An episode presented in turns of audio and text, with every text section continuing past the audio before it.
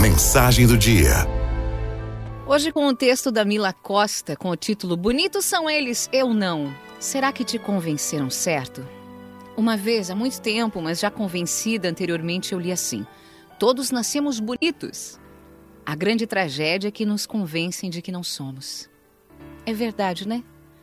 Se você parar para pensar que alguém um belo dia instituiu que olhos assim, ou assim não são bem aceitos, ou uma perna daquele ou do outro jeito também não constitui um, um padrão bonito aos olhos.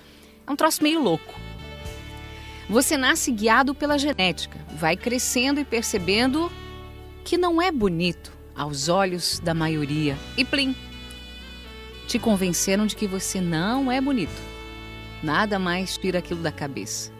Bonita é a Maria da escola a Joana da faculdade, a Teresa do trabalho. Bonitos são eles, não você.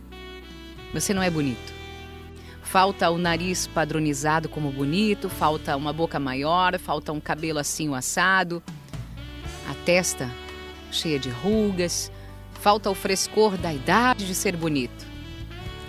Nem direito a ser bonito você tem mais porque envelheceu.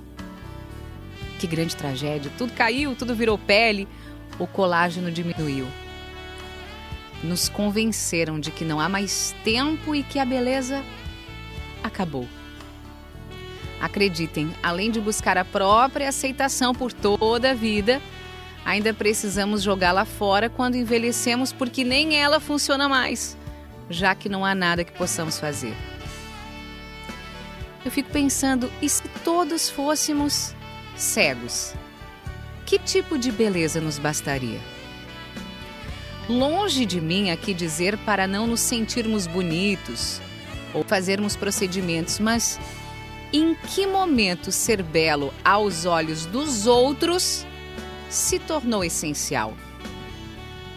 Qual momento perdi o olhar bom e generoso que eu tinha comigo mesma e passei a ser convencida do contrário pelos outros? Quero dizer uma coisa. Apenas não sucumba a tudo isso, para que não vire uma grande tragédia. Quando vira, nada, absolutamente nada, será suficiente para que você se sinta bem. Tão pouco que você carrega por dentro. Só há uma saída: que não nos convençam. E que o belo, que o belo seja o todo, dentro e fora e sob a nossa própria perspectiva. FMI